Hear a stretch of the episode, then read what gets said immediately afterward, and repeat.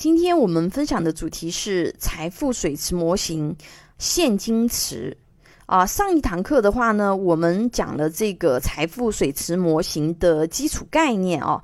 那么我们再把这个财富水池模型里的蓄水池部分啊，进一步做一下划分啊。大家可以看这个文稿的这个图片啊。如果说我们想要生活更从容的话呢，那就一定要有储蓄，对吧？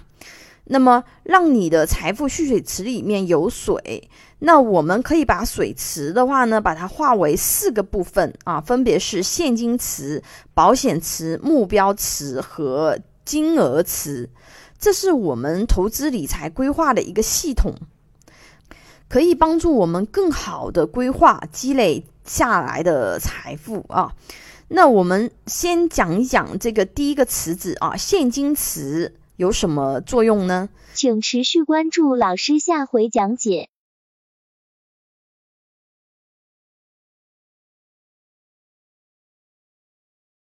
请大家帮忙点赞、关注、收藏、转发，非常感谢。